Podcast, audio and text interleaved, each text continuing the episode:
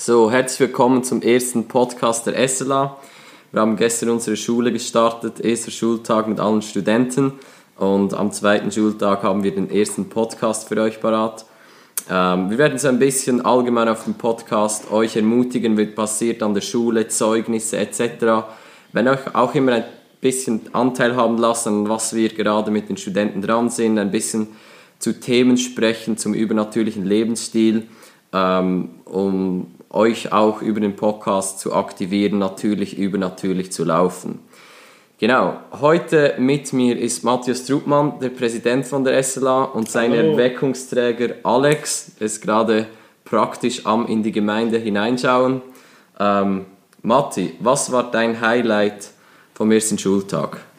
Es war einfach begeisternd mitzuerleben, wenn du einen Raum voll mit hungrigen Leuten hast. Ich meine, klar, es ist der erste Tag und alle erwarten Großes von der SLA, man hat seine Vorstellungen und doch diese Erwartung, dieser Hunger, der bringt sowas von Atmosphäre und sowas von Inspiration auch mit, selber sich da voll reinzuhängen und wieder neu das Größte und das Beste zu erwarten, dass Gott uns überrascht in diesen kommenden Monaten, dass wir Wunder und Wirken von ihm sehen und erleben werden, die wir noch gar nie so erlebt haben. Das hat mich mhm. echt begeistert. Cool. Wir hatten schon am ersten Schultag coole Erlebnisse gemacht, wir haben Heilungen erlebt, Leute hatten Visionen. Ich glaube, es hat auch damit zu tun, in diese Atmosphäre, die kreiert wurde, weil jeder hungrig kam.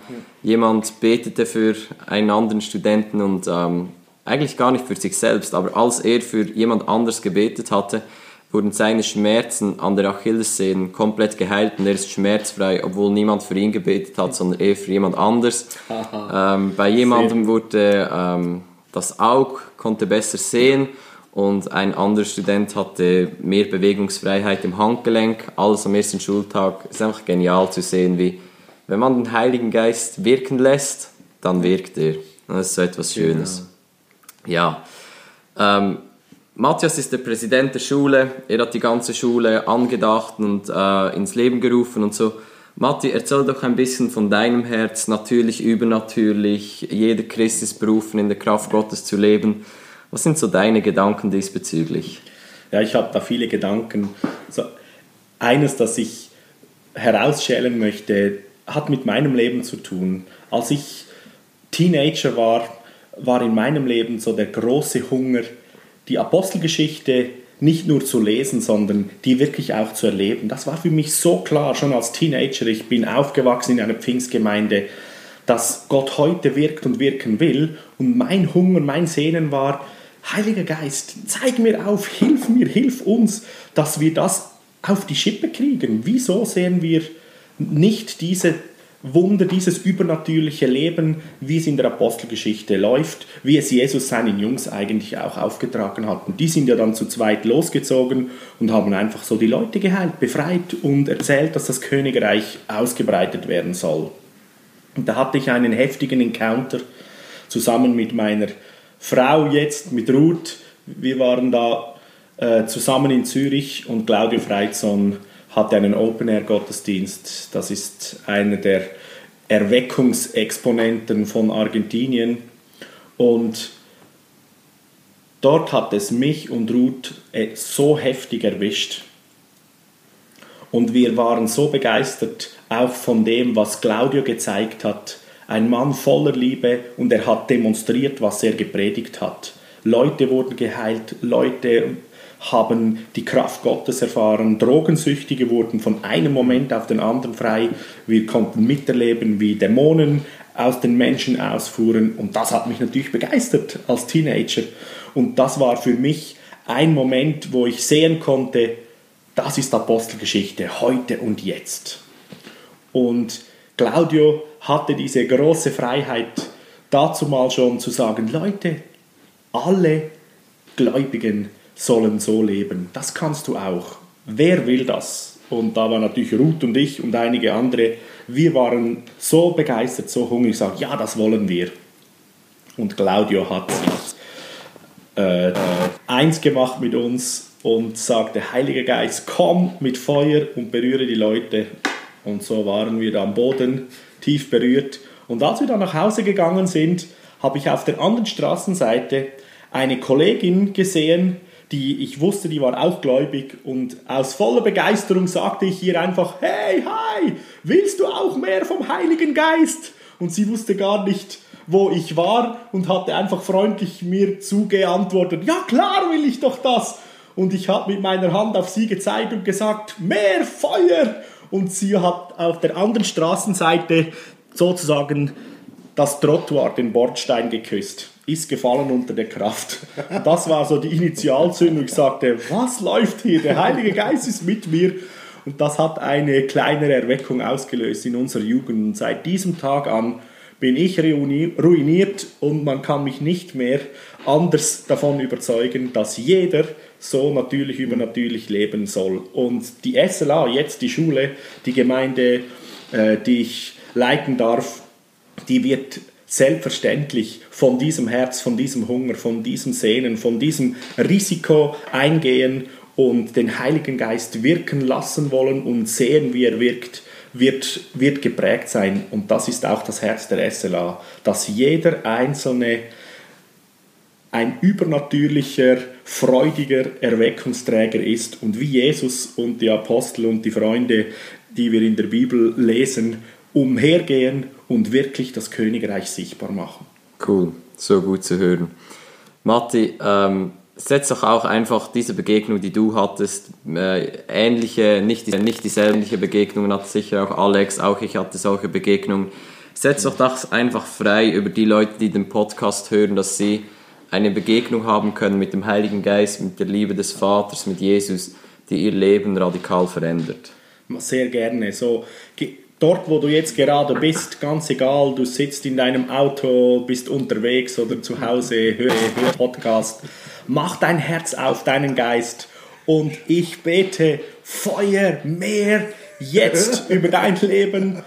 Du sollst jetzt spüren, dass der Heilige Geist dich besucht und in dir die Antwort und das Zeugnis und den Hunger und die Sehnsucht noch mehr nährt und stärkt und dir sagt, Du bist eine großartige Person. Du bist mein geliebter Sohn, meine geliebte Tochter. Ich möchte durch dich sichtbar werden in der Welt, in deiner Umgebung.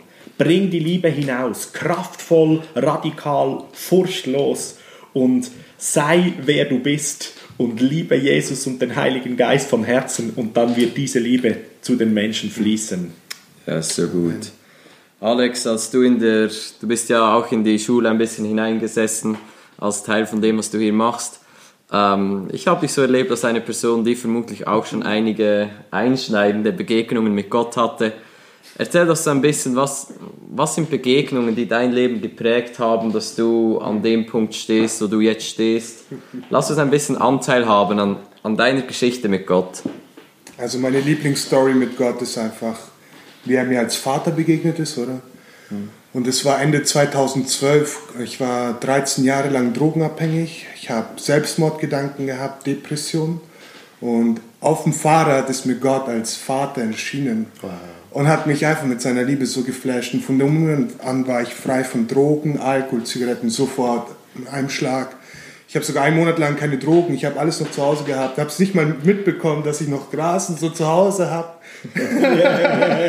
und nach einem Monat fällt mir auf, oh, ich passe das Zeug gar nicht mehr an. Ich war so voller Liebe. Yeah. Und das ist so auf meinem Herzen. Leute einfach die Liebe des Vaters, dass sie eine Begegnung mit ihm haben. Oder als der liebende Vater. Ja. Nicht als der strenge Vater oder der, was mit dem Finger auf einen zeigt, was leider viele Kirchen predigen in der heutigen Zeit, sondern dass er ein liebender Vater ist, der wirklich interessiert ist an jedem Einzelnen und dass Jesus für jeden Einzelnen gestorben ist und dass er jetzt sofort diese, dieses Erlebnis haben kann, frei zu werden. Weil Jesus sagt, ich bin nicht gekommen, um euch irgendwo zu knechten, sondern um euch frei zu machen, weil ich bin der, der frei mhm. macht. Und das ist einfach, wo auch die SLA, wo ich heute auch wieder gehört habe, als du gepredigt hast, äh, Silvan, hast du auch wieder dieses einfach das Königreich, wie es aussieht und dass es Freiheit ist und dass die mhm. Leute einfach frei werden. Und auch am ersten Tag wurde es erwähnt, frei zu werden von Dingen, mhm. die einen bedrücken, die einfach ähm, nicht in ein Lebensstil des Himmels gehören und einfach einen bremsen, oder?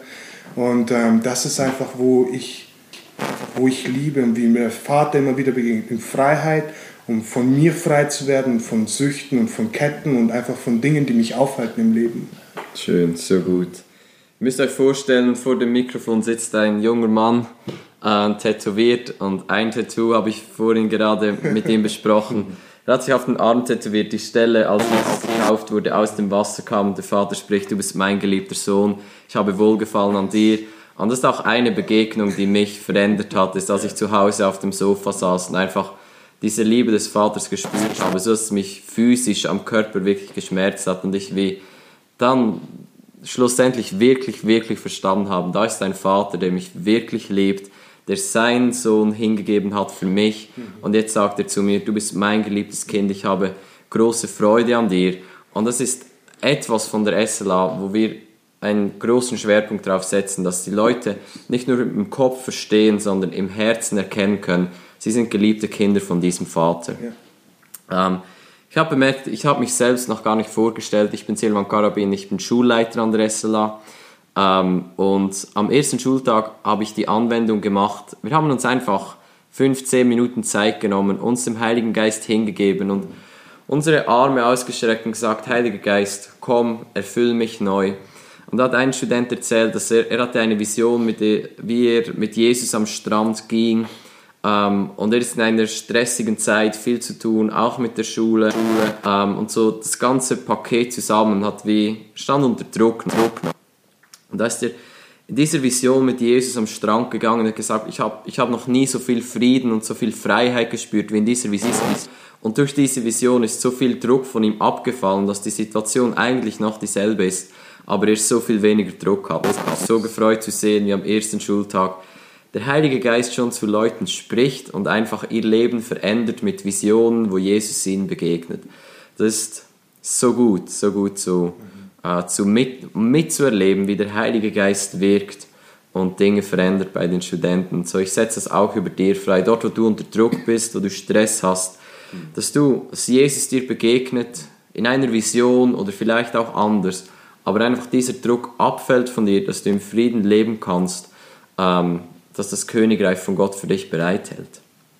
So, etwas, was wir in der ersten Woche auch ähm, oft darüber sprechen, Matti, du weißt es, ist, Gott feiert das Risiko, nicht das Ergebnis. So, er feiert es, wenn wir Risiken eingehen, ungehindert davon, wie das Ergebnis ist. Sagen wir, wenn du auf der Straße für jemanden betest, dann feiert er den Glauben und den Mut, den du hattest, dass du gebetet hast ob der geheilt wird oder nicht.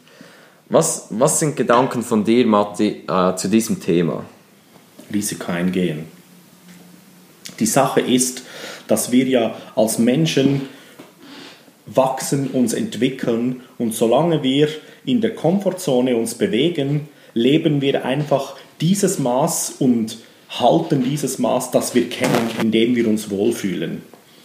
Es gibt kein kein Wachstum oder kein weiteres dazu. Wir haben auch darüber, darüber am ersten Schultag gesprochen. Aber in der Lernzone, das ist ähnlich wie wenn du deine Muskeln trainierst, du belastest deinen Muskel in diesem Maß, dass er merkt, hops, da ist mehr Gewicht, als ich einfach so normal, komfortmäßig äh, drücken mag. Und es gibt einen Impuls in den Körper, dass mehr Muskelmasse gebaut wird. Und genauso ist es in, in deinem Leben, im Geistlichen. Risiko eingehen bedeutet, etwas mehr geistliche Herausforderung oder Gewicht zuzulegen. Das gibt einen Impuls, dass du deine Geist, Geistfähigkeit, kein Potenzial ausweitest. Und deshalb feiern wir das Risiko eingehen, weil es geht gar nicht so darum, dass immer schon das Resultat richtig herauskommt, sondern wir wissen, im Risiko eingehen wachsen wir, im Risiko eingehen haben wir die Chance, neue Dinge zu erleben. Im Risiko eingehen spüren wir, wo sind unsere Begrenzungen, wo kommt vielleicht Angst oder Furcht auf uns zu und da können wir sie packen.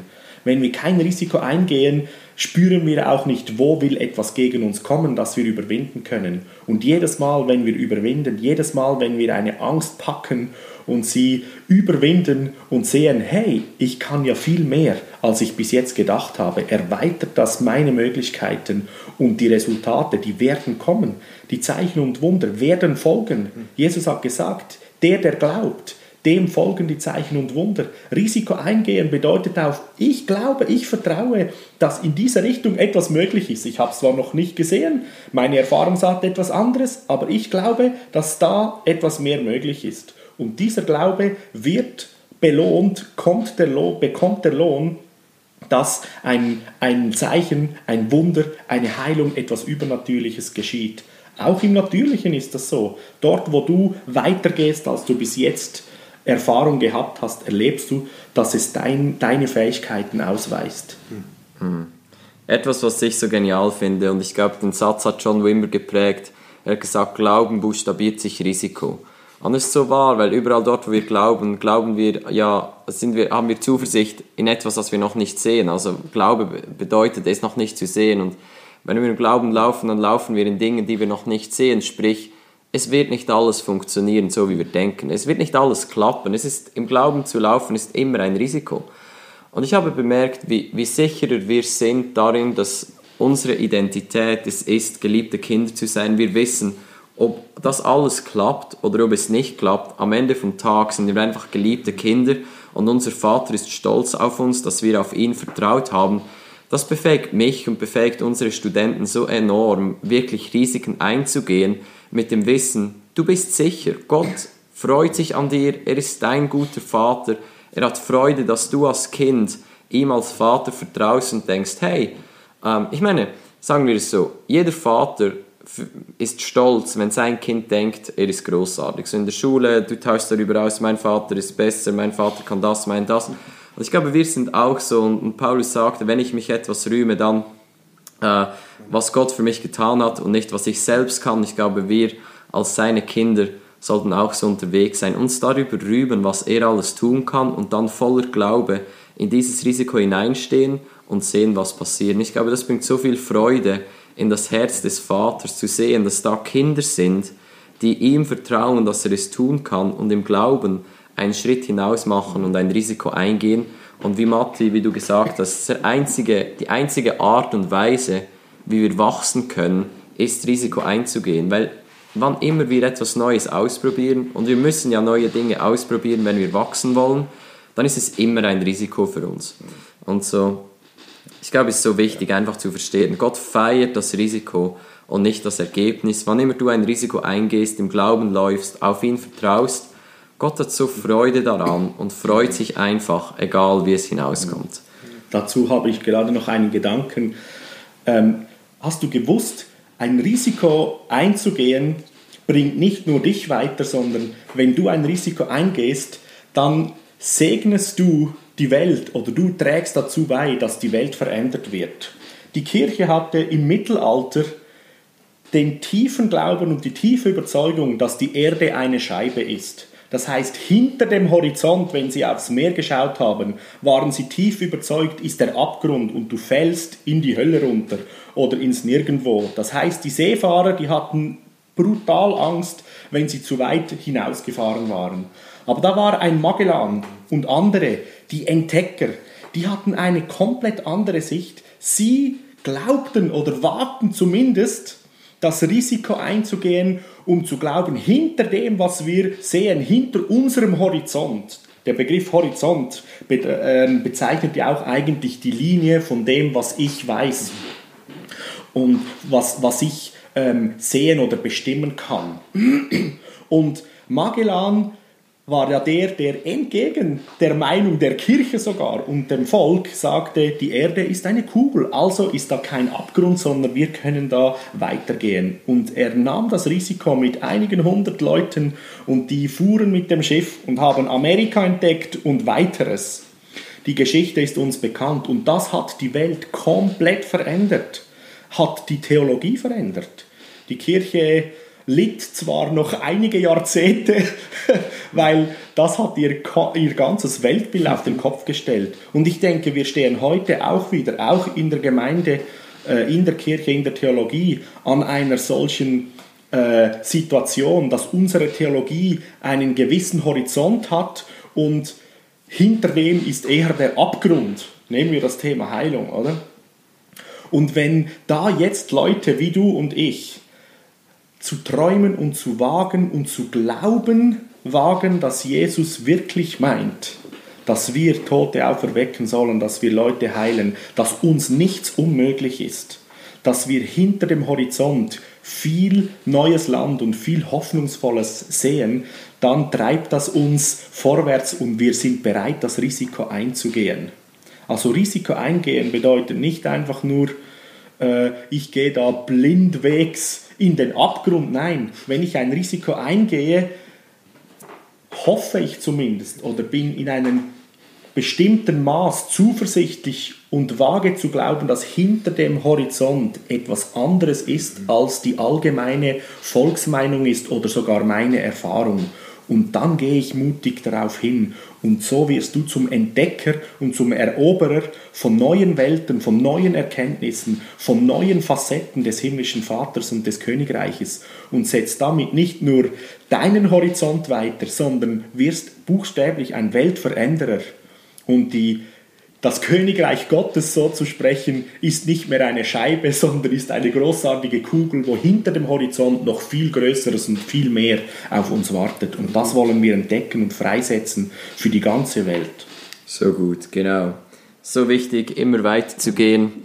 Äh, Jesus hat gesagt, er hat seine Jünger gefragt, wird danach Glaube auf der Erde sein, wenn ich wiederkomme? So, Jesus hatte nicht Angst, dass wir Fehler machen, er hat sich eher davor gefürchtet, dass niemand mehr wirklich Glauben hat, also dass niemand mehr den Horizont erweitert und Risiko eingeht. So, Alex, ähm, Thema Risiko. Was geht dir so durch den Kopf oder durchs Herz? Was hast du so erlebt? Da fällt mir eine richtig coole Geschichte ein. Ich habe mal ein Erlebnis gehabt vom Einkaufszentrum. Da hat der Heilige Geist zu mir gesprochen. Ähm, da ist eine Frau mit, mit einer Gehhilfe. Geh hin und bete für sie. Und ich gleich zu ihm, nee, das kannst du vergessen, weißt du? ich habe keine Lust jetzt für jemanden zu beten. Ich bin im Zeitdruck, ich muss noch einkaufen, muss noch ein paar Sachen erledigen. Und ich gehe so weiter und der Heilige Geist sagt wieder, geh und bete für diese Frau. Und ich so, nee, keine Lust, du weißt, ich habe hier und so. Und warum erzähle ich das? Weil oft haben wir, wir sehen die Prediger auf der Bühne. Ich habe mir so oft gedacht, oh, ein Todd White, eine Heidi Baker, ein Daniel Kolender, oder? Die erleben so viele krasse Heilungen. Ich und dann kam dieses Erlebnis und dann war dieses innerliche, dieser innerliche Kampf. Nein, ich, ich will das nicht, oder? Ich, ich traue mich gerade nicht. Und dann bin ich weit und der Heilige Geist war einfach so eine sanfte, liebende Stimme und hat gesagt, Alex, entweder lebst du es und du riskierst es oder du lebst es wann anders, weil so oder so, ich werde dich nerven, bis du es machst.